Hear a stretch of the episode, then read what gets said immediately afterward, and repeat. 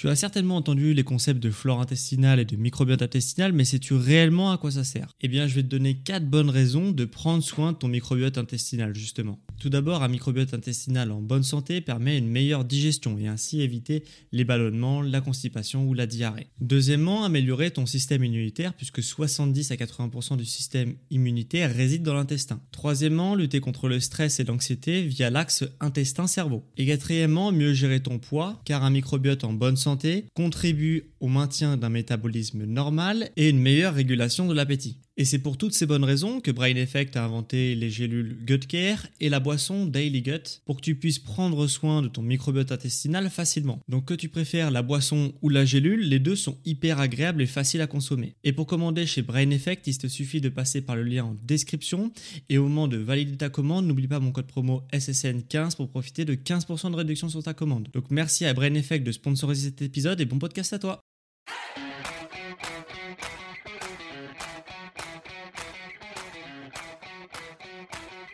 Ok, bienvenue à tous et bien sur podcast Sport Santé Nutrition. Je m'appelle Médéric, je suis coach sportif et tous les dimanches je te permets de te remettre en forme et de te transformer physiquement grâce au sport et à la nutrition tout en soin de ta santé. Et aujourd'hui on va voir un nouvel épisode sport et un petit peu nutrition qui va justement t'amener à progresser en course à pied. Cet épisode il fait suite à la partie 1 que je t'avais tourné juste avant mes vacances dont le but était sur cette partie 1 justement que tu aies de la régularité en course à pied euh, puisque c'est quelque chose qui est important pour progresser du moins en course à pied. Il faut absolument, absolument que tu aies de la régularité. Donc si tu n'as pas encore de régularité, bah, faut que tu te diriges plus vers l'épisode 1 de cette série sur le guide du débutant pour progresser en course à pied. Mais si tu es déjà régulier dans ta pratique sportive de la course à pied et du running, eh bien tu as sûrement maintenant envie de progresser. Donc je vais te donner plein plein plein de conseils aujourd'hui euh, pour obtenir vraiment un niveau solide.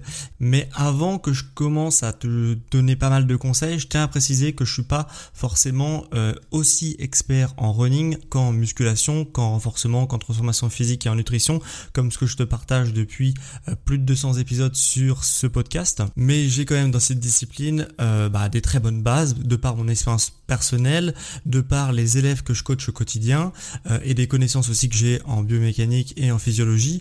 Donc je vais te donner des bonnes bases pour pas mal de choses sur pas mal de domaines du débutant voire intermédiaire en course à pied, mais pour avoir vraiment des sujets très très précis, vraiment très détaillés sur pas mal de choses euh, qu'on peut voir en running, bah, ça va pas forcément être sur cette chaîne et dans cet épisode que tu vas découvrir des sujets hyper pointilleux sur le running. Voilà, c'est plus l'idée de cet épisode, c'est plus te donner des conseils pratiques, des explications simplifiées sur comment progresser en course à pied, des conseils vraiment que tu peux mettre en pratique dès maintenant. Donc, si tu veux progresser en course à pied, euh, le truc le plus important, c'est pareil comme musculation, corps en faux, etc. Si tu m'écoutes depuis longtemps, tu sais que bah, ce qui est le plus important, c'est un d'avoir de la régularité et deux d'avoir un plan d'entraînement structuré.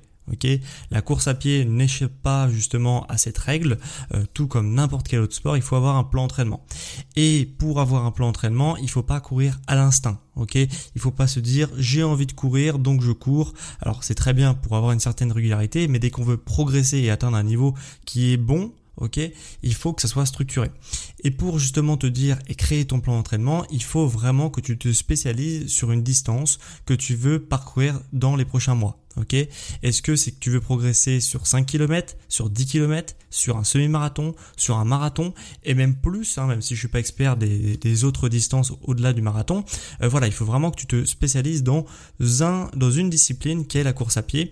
Donc 5, 10, semi-marathon ou marathon pour la plupart des objectifs que tu peux avoir. Et c'est vraiment très important de savoir quelle distance tu veux parcourir et quelle distance tu veux progresser, sur quelle distance tu veux progresser, puisque c'est vraiment ça qui va déterminer comment tu dois t'entraîner. Puisque tu te doutes bien qu'on s'entraîne pas de la même manière pour performer sur un 5 km qui va te durer très peu de minutes au total que sur un marathon que tu vas faire pendant plusieurs heures. Donc forcément ton entraînement va pas être le même.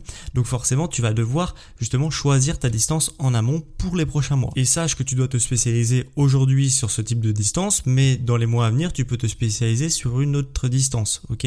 T'es pas forcément figé sur une distance, mais en tous les cas, ton plan d'entraînement sur les prochains mois va être en fonction de la distance que tu veux parcourir. Et du coup, mon second conseil que je peux te donner par rapport à ce que je viens de te dire, c'est le meilleur moyen pour justement progresser en course à pied, c'est de te fixer un objectif de compétition ok? C'est-à-dire euh, pas forcément faire de la compète à haut niveau, mais de t'inscrire pour une course, que ce soit 5, 10, un semi ou un marathon, pour justement bah, te dire, ok, là j'ai une deadline, ok, il faut que je sois, bon sur cette deadline-là, parce que ça me fera plaisir justement de faire un bon temps et de me dépasser et de me challenger euh, ce euh, jour-là. Et en fonction, justement, tu vas faire toute une préparation en fonction de ce jour J. Et du coup, tu vas pas fonctionner à l'aveugle, tu vas avoir une deadline où tu devras être prêt à un moment T. Et ça, ça change aussi pas mal de choses. Va changer des choses au niveau de ta motivation. Hein, tu auras vraiment un objectif clair à justement à obtenir et à être prêt le jour J. Tu auras aussi un objectif euh, financier puisque généralement les courses ça coûte quand même un petit peu d'argent sauf pour les petites courses mineures mais dès qu'on veut des courses un peu plus intéressantes et un peu plus connues comme le marathon de Paris ou des choses comme ça, le l'enveloppe pour s'inscrire est un peu plus conséquente donc déjà on est un peu plus engagé dans euh, ce type de course là. Donc forcément tu auras un peu moins envie de louper des entraînements puisque bah forcément, euh, sinon tu sais que tu vas te prendre un mur, euh, c'est le cas de le dire, à un marathon par exemple. Donc voilà, ça peut vraiment pour plein de raisons être hyper intéressant quand tu as eu cette certaine régularité qui est nécessaire pour commencer à t'inscrire à une course, bah te dire ok je m'inscris à une course, pas forcément pour faire le temps de l'année, mais au moins pour me dire je suis capable de faire cette distance dans un temps qui me correspond et sur lequel je suis assez fier pour que ça me challenge au quotidien. Après c'est pas obligatoire, mais disons que de t'inscrire à une course, ça va te permettre de faire un plan beaucoup plus facilement, euh, de justement d'avoir des progrès beaucoup plus rapides puisque tu vas être motivé au quotidien, que tu vas peu louper de séance et tu vas être hyper motivé à chaque séance justement pour justement performer le jour J. Donc forcément tu vas avoir euh, un gain de, de performance énorme par rapport à quelqu'un qui court juste sans vraiment but de d'être performant à un jour précis. Donc voilà, c'est vraiment mon conseil, c'est vraiment de faire ça. Comme ça tu euh, progresseras beaucoup plus vite. Hein. C'est un peu le but de cet épisode, c'est comment progresser en course à pied. et euh, eh bien de t'inscrire à une course, ça fait partie de ces conseils que je peux te donner. Et en plus de ça, si tu as une augmentation au niveau de tes performances, tu vas aussi avoir une, augmentation au niveau de ton physique. Ton physique va changer et ça peut aussi être intéressant. Je sais qu'il y a des personnes qui courent aussi pour changer leur physique. Euh, donc c'est pas forcément la meilleure méthode pour changer son physique de se diriger vers le running, mais sache que ça va transformer ton physique euh, quoi qu'il en soit. Surtout sur la perte de poids. Euh, voilà, c'est quelque chose qui est quand même assez efficace, même si c'est pas le plus efficace et le moins traumatisant non plus. Mais en tout cas, c'est une méthode qui existe. Maintenant justement que tu as suivi mes deux conseils pour progresser en course à pied, c'est-à-dire bah, choisir ta distance et choisir la course ou que tu veux justement parcourir euh, pour être prêt le jour J sur une deadline, eh bien tu vas devoir te créer ton programme d'entraînement. Mais avant que je te parle de comment créer ton programme d'entraînement, il faut que je t'explique quelques bases en running pour que tu ne sois pas perdu dans ton programme d'entraînement. Premièrement, il faut que je te parle quand même des filières énergétiques et de l'allure de course. C'est deux concepts qui sont hyper important pour progresser, c'est parce que c'est un peu comme en musculation ou en renforcement musculaire, euh, c'est le nombre de répétitions en renfort ou en muscu qui va déterminer, donc ton nombre de répétitions par série va déterminer quelle filière énergétique tu travailles. Ok, en musculation, si tu fais des séries très courtes, tu vas travailler la force. Si tu fais des, si tu fais des séries moyennes, tu vas travailler soit la puissance, soit le volume musculaire. Et si tu fais si tu fais des séries très longues, tu vas travailler l'endurance.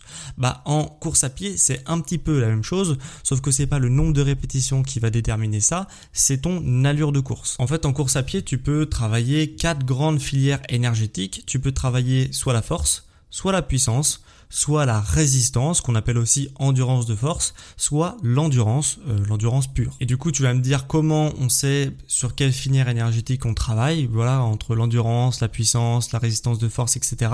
Eh bien, c'est plutôt simple, même si généralement on se fie justement, bah, soit à son allure que notre montre euh, dit, soit euh, si tu cours avec un téléphone, l'allure que ton téléphone te dit.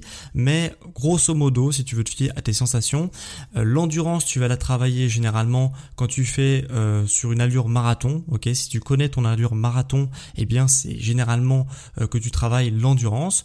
Tu peux aussi travailler donc une allure qu'on appelle l'endurance fondamentale donc c'est au-dessus du marathon c'est une allure qui est encore plus faible dans ces deux cas-là euh, soit tu vas à ton allure marathon soit en dessous de ton allure marathon tu travailleras l'endurance musculaire si tu travailles la résistance ou l'endurance de force ça va plus être l'allure semi-marathon ou l'allure 10 km ok Dans ces, entre ces deux trucs-là, donc entre le semi et le 10 km, on va dire que tu travailles la résistance ou ton endurance de force. Quand tu travailles ta puissance, c'est généralement une allure qui est une allure VMA, donc la vitesse maximum aérobie, donc c'est une vitesse que tu es capable de tenir pendant 6 minutes à peu près environ, euh, ou alors 5 km, euh, l'allure 5 km sur lequel tu euh, vas le plus vite possible sur 5 km. Et quand tu travailles la force en course à pied, bah c'est le sprint. Ok, c'est du sprint pur, un 100 mètres, un 200 mètres. Voilà, c'est du sprint. Là, tu travailles la force pure en course à pied.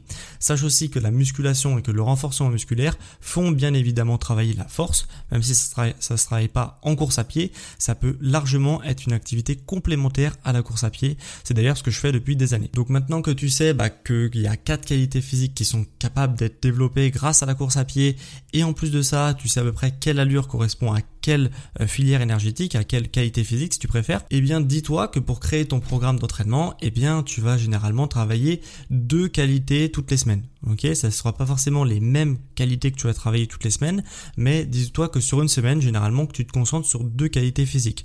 Donc ça va, ça va dire quoi? Ça va dire que généralement, par exemple, tu auras, si tu cours un marathon, eh bien tu, euh, pour t'entraîner, tu vas faire généralement une ou deux séances d'endurance fondamentale et une séance de fractionné. Donc les fractionnés, euh, c'est des séances qui sont bah, très très euh, intenses et très rapides, où on va travailler soit l'endurance de force, soit la puissance, soit la force. Et les autres sorties de la semaine donc seront plus axées endurance, donc soit une allure marathon, soit une allure endurance fondamentale. Et dans cet exemple-là, eh bien justement sur une semaine, eh bien tu vas voir que tu auras travaillé un ton endurance, donc ça va te permettre de travailler et de courir surtout beaucoup plus longtemps que ce que tu cours actuellement. Et deux, tu auras travaillé avec le fractionné la puissance par exemple, donc ça va te permettre de courir plus vite et plus longtemps puisque tu auras travaillé les deux qualités sur une semaine. Donc bien évidemment euh, les progrès ne vont pas se constater d'une semaine à l'autre, quoique des fois c'est possible, euh, surtout si tu as un niveau qui est débutant débutant ou juste intermédiaire, puisque du coup les progrès seront beaucoup plus rapides que si ça fait quelques années que tu cours, mais normalement si tu fais ça fait quelques années que tu cours, tout ce que je t'ai dit là, tu un peu familier avec tout ça.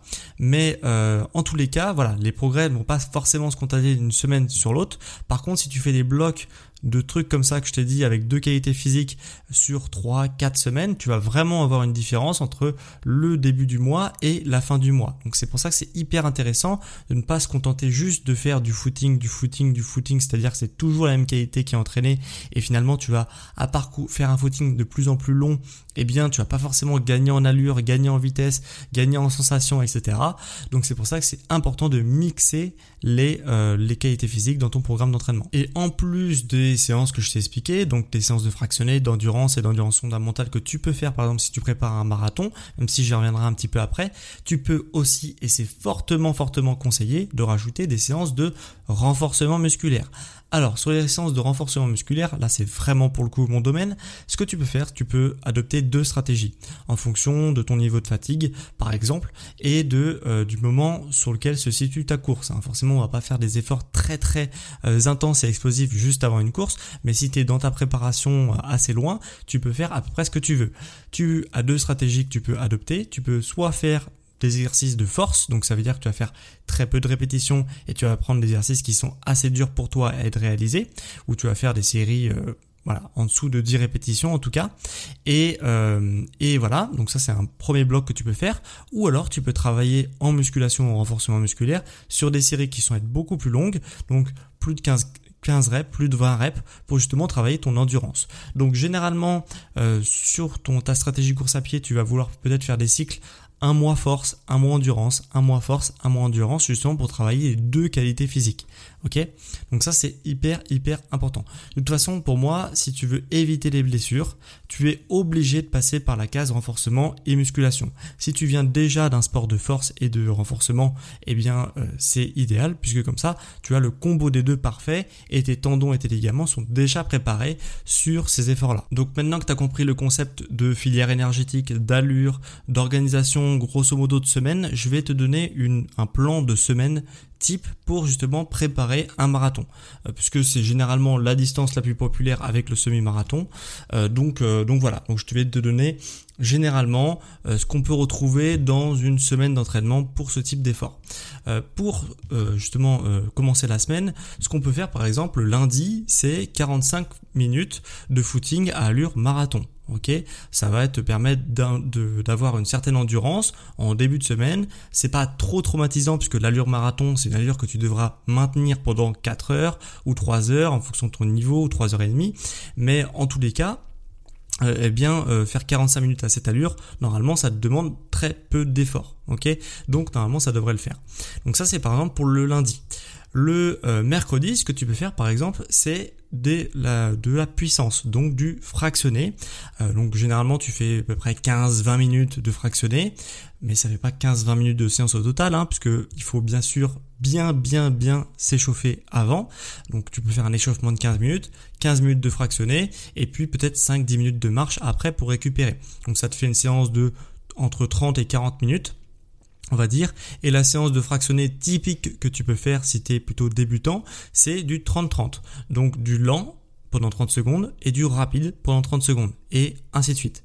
Donc si tu fais 15 minutes de fractionné, tu auras 15 séries de 30-30 à faire euh, puisque 30 plus 30 ça fait une minute. Donc euh, donc voilà. Et sur l'allure, bah, c'est à toi de voir en fonction de ton niveau, mais euh, généralement on va quand même taper assez haut sur l'allure rapide et généralement on va marcher ou trottiner sur l'allure lente en fonction de ton niveau. Voilà. Donc ça c'est pour la séance du mercredi. Pour la séance justement du vendredi, voilà, la dernière séance de la semaine, puisque généralement les gens qui ont un niveau débutant intermédiaire s'entraînent trois fois par semaine. Hein. Voilà, c'est à peu près une moyenne qu'on peut dire. Là, tu vas faire une sortie longue. Donc la sortie longue, elle peut, peut être de 1h15, 1h30, 1h45 en fonction de ton niveau et ton habitude de course. Hein. Forcément, tu vas pas forcément tout de suite commencer à 1h45 si tu as du mal à terminer une heure sur une sortie longue. Donc voilà, entre 1h, 1h30 pour un débutant, je pense que c'est pas mal. Euh, enfin, un débutant qui a quand même un petit passé euh, de runner, hein, tu l'auras compris. Hein. Eh bien, euh, pour le vendredi, par exemple, on peut prévoir une sortie longue d'une heure et quart, on va dire, et dans lequel tu vas faire de l'endurance fondamentale, donc une allure qui est en dessous de ton allure marathon. Donc, on va courir à un rythme cardiaque qui est extrêmement bas, et ça, ça te permet d'augmenter justement ton endurance et le fait que ton cœur ne s'emballe pas pendant l'effort, parce que c'est quelque chose qui est très important. Généralement, quand on prépare marathon, ce qu'on a envie, c'est justement de fournir le moins d'efforts possible pour parcourir le plus de, distance possible. Et c'est l'endurance fondamentale qui va permettre ça, puisque du coup, ton rythme cardiaque sera relativement bas. Tu vas t'entraîner comme ça, et ça te permet justement de maintenir une allure avec un rythme cardiaque très bas. Et entre justement bah, ces séances de euh, running, ce que tu peux faire aussi, et ce que je te conseille presque obligatoirement, c'est de caler des séances de renforcement musculaire ou de musculation. Comme ça, en plus de, euh, bah, de, de t'aider à performer en course à pied, ça va aussi t'aider à avoir un physique plus harmonieux, plus athlétique et un physique qui est vraiment hyper complet puisque du coup tu vas te développer à la fois en course, ok, qui est très important puisque c'est hyper important d'être bon en course à pied puisque c'est quelque chose de primitif, hein, de se savoir se déplacer rapidement dans l'espace, c'est quelque chose de très important. Donc la course à pied pour être un sportif athlétique et complet, bah, c'est indispensable. Et en plus de ça, si tu travailles la force ou l'endurance par l'intermédiaire des séances de euh, renforcement musculaire, de, musculation, etc., ça te permet aussi de te développer physiquement, d'avoir un physique qui soit pas uniquement très très très très très sec avec très peu de masse musculaire, mais un physique qui soit aussi un peu athlétique. Voilà, donc c'est intéressant tant pour la performance que pour je pense quand même l'esthétique de ton corps globalement. Et en plus de ça, ça va te permettre de passer à travers des blessures, puisque le running c'est quelque chose de très très traumatisant pour le corps. Hein. Sache que euh, bah, un pas à chaque fois que tu vas reproduire pendant une heure et demie, ça met une charge énorme au niveau de l'impact sur ton squelette, notamment au niveau du bas du dos, des genoux, des chevilles. Donc euh, voilà, il faut quand même se renforcer pour avoir une masse musculaire qui permette d'absorber l'onde de choc que tu vas créer à chaque pas de course à pied. Donc c'est très important justement de se renforcer et de faire de la musculation pour justement se renforcer ses tendons, ses muscles et vraiment absorber les ondes de choc et passer à travers des blessures. Donc voilà, je pense que tu as une petite idée de l'organisation type d'une semaine euh, pour quelqu'un qui préparait un marathon ou même un semi-marathon, on serait à peu près sur ces mêmes euh, choses-là. Donc lundi, endurance avec une allure marathon ou semi-marathon en fonction de la, distance que tu fais. Le mercredi du fractionné pour travailler ta puissance. Euh, le vendredi, ça peut être aussi le samedi ou le dimanche. Hein. L'idée c'est de l'espacer un petit peu euh, les séances de running si tu t'entraînes trois fois par semaine, bah, d'espacer un petit peu euh, les moments où tu t'entraînes. Donc le vendredi, le samedi ou le dimanche, tu peux faire une sortie longue qui sera entre une heure, une heure et demie en fonction de ton niveau. Ça peut être aussi beaucoup plus si tu te rapproches de la deadline de ta course. Voilà. Donc grosso modo c'est ça. Et la sortie longue c'est une, une allure endurance fondamentale, donc avec un rythme cardiaque qui est relativement bas. Et entre ces séances-là, bah, tu peux caler tes séances de renfort, tes séances de muscu, tes séances de je sais pas quoi, mais tu peux caler d'autres séances qui vont te servir de te renforcer pour passer à travers des blessures et aussi améliorer l'esthétique de ton physique. Et qui vont te servir aussi d'améliorer tes qualités physiques dans l'ensemble pour être un sportif beaucoup plus complet. Donc voilà, je pense que j'ai fait le tour au niveau de la préparation sur comment progresser en course à pied, comment vraiment avoir un plan d'entraînement qui soit structuré, qui soit relativement clair, euh, même si tu n'auras pas euh, bah, tous les fondements de l'entraînement, hein, ça prendrait des heures et des heures à t'expliquer euh, bah, tout ce que je sais sur le, domaine, mais en tous les cas, je pense que tu as une bonne base de te dire, voilà, cette semaine, je vais pas faire que du footing, je vais essayer de travailler différentes choses pour justement progresser en course à pied, puisque c'est le but de cet épisode. Après, bien entendu, il y a l'aspect nutrition, donc je vais un petit peu te parler, je vais vraiment passer en revue le sujet, même si il faudrait un podcast complet sur le sujet. Sur la nutrition, ce que je peux te dire, c'est que c'est relativement identique à tous les principes que je t'ai donnés dans ces plus de 200 podcasts euh, que tu as pu avoir sur la chaîne. Euh, par contre, le seul truc que tu peux modifier ou justement je pourrais, euh, on va dire, adapter par rapport à ce que je t'ai dit d'habitude, c'est justement la quantité de glucides que tu vas manger devra être un peu plus important que quand tu t'entraînes en force. Pourquoi? Parce que forcément, quand tu t'entraînes sur une demi-heure, une heure, etc., c'est pas du tout la même chose que quand tu fais justement des séries qui sont très très courtes où tu as un temps de repos systématique puisque tu finis ta série d'entraînement, etc. Donc forcément, le corps va avoir besoin de sucre pour prolonger un effort en course à pied, alors que justement sur des efforts type musculation ou renforcement, bah, généralement le temps de repos permet de réparer pas mal de choses et de régénérer pas mal de euh, on va dire, de substrat énergétique. Donc, euh, le corps a moins besoin de glucides quand il s'entraîne en force que quand il s'entraîne en endurance, comme en course à pied. Donc, forcément, comme le corps va cramer beaucoup plus de glucides, de sucre, eh bien, il faut que tu lui en apportes un peu plus que quand tu t'entraînes seulement en force. Mais sinon, ça change pas vraiment la donne, à part donc la quantité de glucides. Ce que je peux te dire vraiment dans les grandes lignes, euh, c'est exactement ce que je te dis d'habitude pour comment on mange euh, pour justement progresser en running et justement passer à travers des blessures pour les lipides, il faut que tu privilégies les oméga 3 et 9 qui sont anti-inflammatoires. Donc c'est des oméga que tu peux retrouver dans toutes les choses qui sont relativement grasses, comme de l'huile d'olive, comme les avocats, comme euh, les oléagineux, donc c'est tout ce qui est fruits à coque grosso modo. Euh, tu peux en retrouver aussi euh, dans les œufs, voilà, tu peux en trouver dans pas mal de choses, mais et dans les poissons carnassiers aussi, donc les sardines, dans les dans le thon, dans le maquereau, dans les choses comme ça, dans le saumon.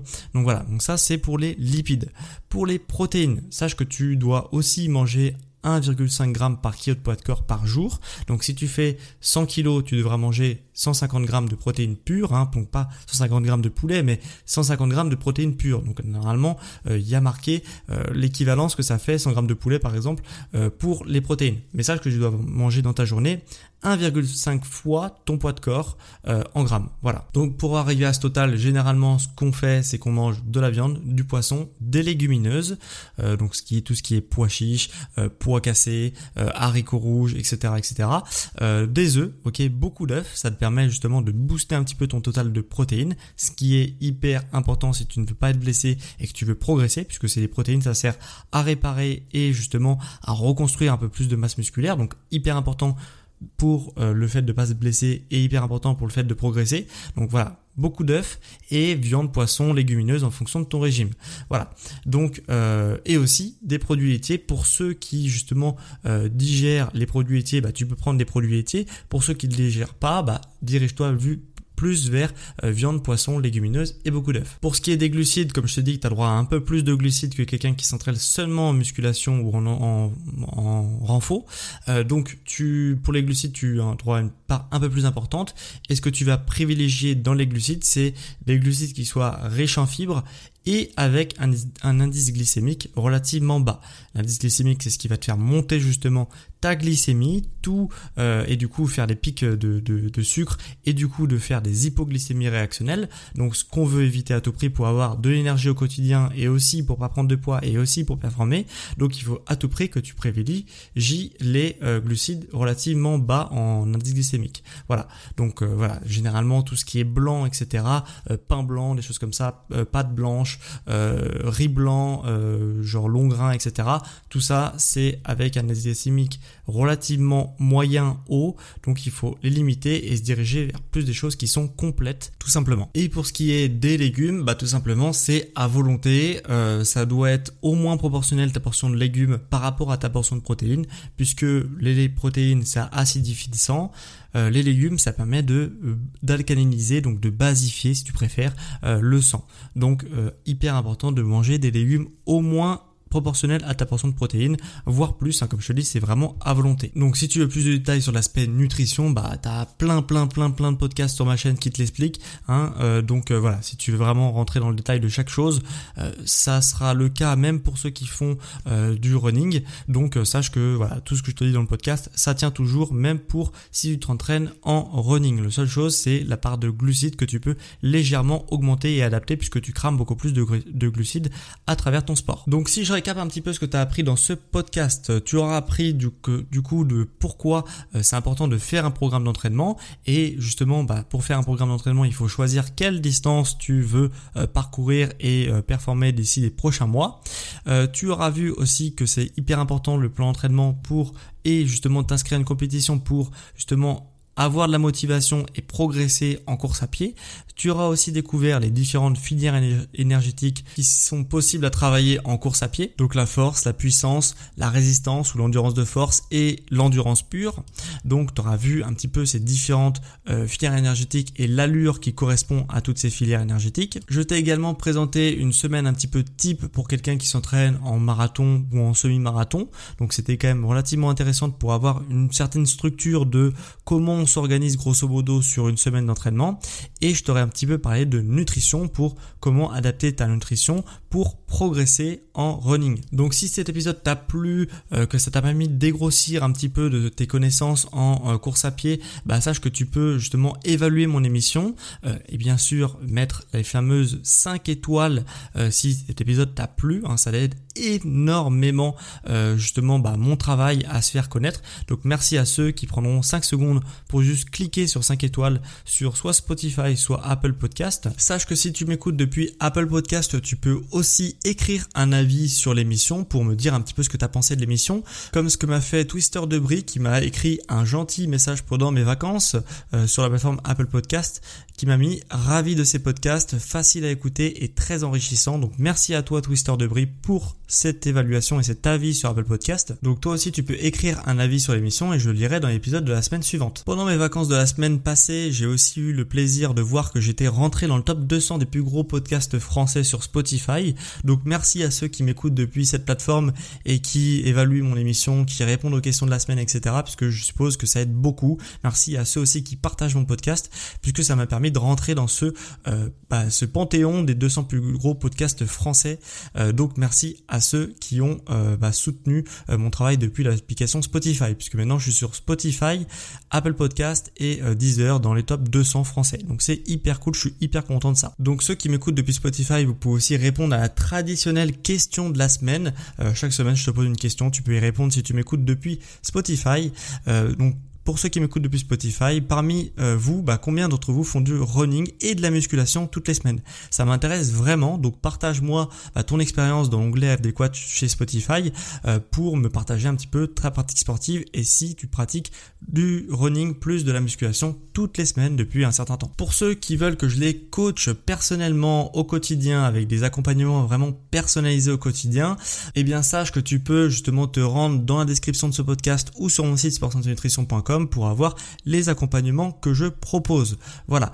Et euh, dans la description, tu auras aussi un lien pour justement soutenir le podcast et faire un don au podcast. Si tu as envie de faire un don pour soutenir le podcast, bah, sache que c'est possible. Et ça se passe depuis le lien, euh, lien utile dans les notes de cet épisode ou sur mon site sportsantinutrition.com. En tout cas, c'était vraiment un plaisir pour moi de te faire cet épisode sur progresser en course à pied, le guide du débutant au running, euh, partie 2.